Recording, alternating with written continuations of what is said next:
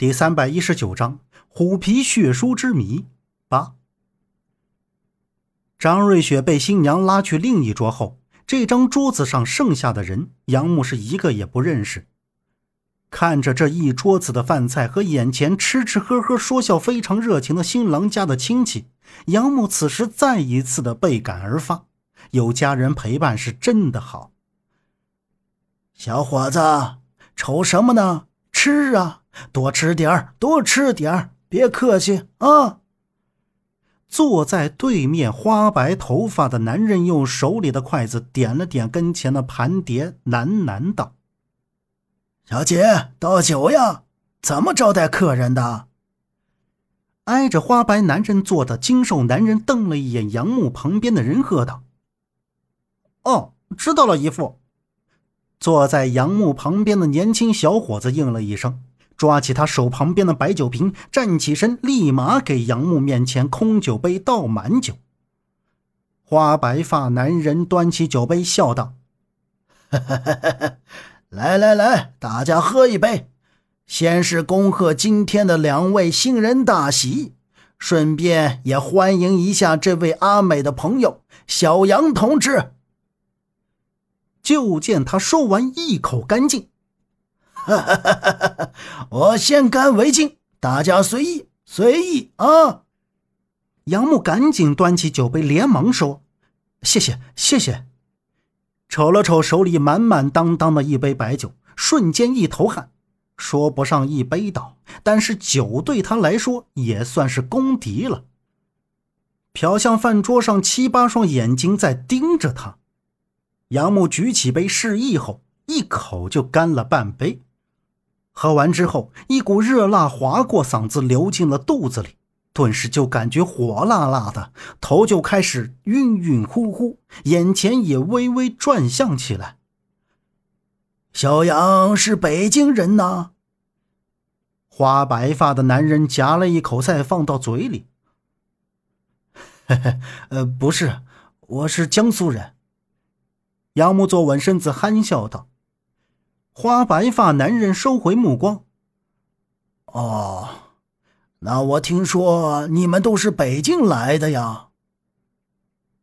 对，我现在在北京工作。杨木一只手把着酒杯，另一只手按在自己的大腿根上，尽量保持着清醒。然后就听到花白发男人继续问道。小杨是做什么工作的？在北京那应该能挣不少钱吧？杨木瞥了一眼右前方那一桌，发现张瑞雪和新娘都不在，自己也不知道该怎么回答这一连串的问题。总不能说自己是个卖茶的服务员吧？丢自己的脸倒没什么，怕是丢了张瑞雪的脸面。于是杨木就含糊地说自己是北京一家贸易公司的小经理。小杨，你这个脖子上戴的可是狼牙呀？然后那个精瘦的男人瞅着杨木露在外面的狼牙吊坠，好奇的问道：“是。”杨木晕乎乎的，重重点了一下头。那上面镶的是什么东西？我怎么从来没见过呀？精瘦男人接着问道。杨木低头拿起胸前的狼牙吊坠，摸了摸。这个呀，昆仑石。就在花白发男人目光一闪，还想再问什么的时候，新郎端了一杯酒，满面红光的走了过来。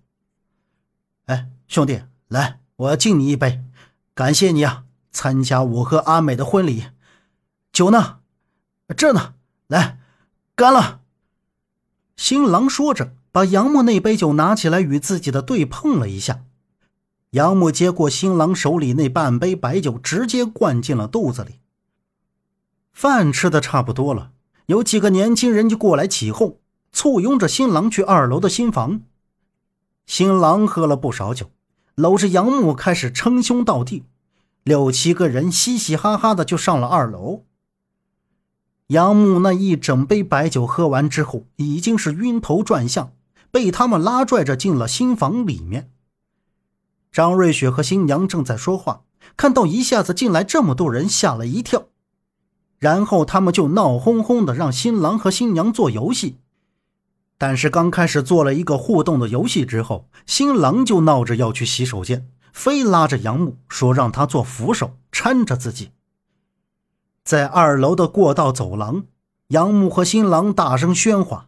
杨木指着走廊间摆放的青花瓷瓶，说自己那也有一个一模一样的，说他这个是假的。新郎发起酒疯，说他这个绝对不可能是假的，姨父不可能送他一个假货。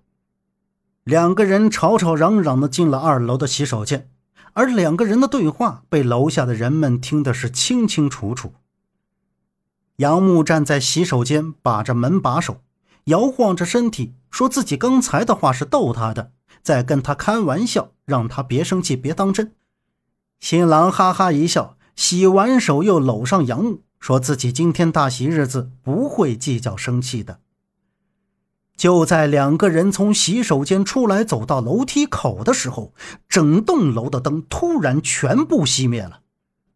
杨木只觉得眼前一黑，跟着就被新郎重重的撞在了墙边上。就听到楼下骚乱起来，有人问是怎么回事，跳闸了还是停电了？杨木脑袋发胀，晕得厉害，胃里是翻江倒海，直往上翻，直接闭上眼睛眯了一会儿。在这个期间，杨木就觉得有人在使劲抓自己的肩膀、胳膊，心想：这新郎喝大了，是不是把自己当床了，要上劲儿了？就听到新房的方向传来脚步声，应该是那几个年轻人朝他们这边走了过来。随后就感觉到有人踢了自己的腿，也就是这一刹那，灯光闪烁两下，亮了起来。死人了！杀人了！接着就是恐惧的喊叫声。楼梯口前，两个年轻人惊恐慌张的指着眼前大叫了起来。当杨木缓缓睁开眼睛的时候，周围已经围满了人，新娘也匆匆跑了过来。杨木目眩迷离的眼睛看到张瑞雪目瞪口呆地盯着自己，才发现情况不对劲儿起来。想抬手揉揉自己的眼睛，却不想自己满手是鲜血，手里还握着一把血淋淋的牙刷。再看到自己旁边狰狞的新郎，此时暗淡无光的眼珠子直直的瞪着自己。新郎抖动的手抓着自己的脖子，倒在了血泊里。志伟，志伟，你怎么了？你说句话呀！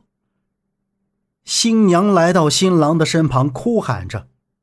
只见新郎按住脖子的手无力的垂下时，他脖子上赫然出现一个血洞，还在不断的往外涌血。叫救护车！叫救护车！新郎的父亲激动的大喝道。接着有新郎的亲戚喊着：“报警！报警啊！伤人的不能让他跑了，看着他，我去报警。”新郎为什么会受伤？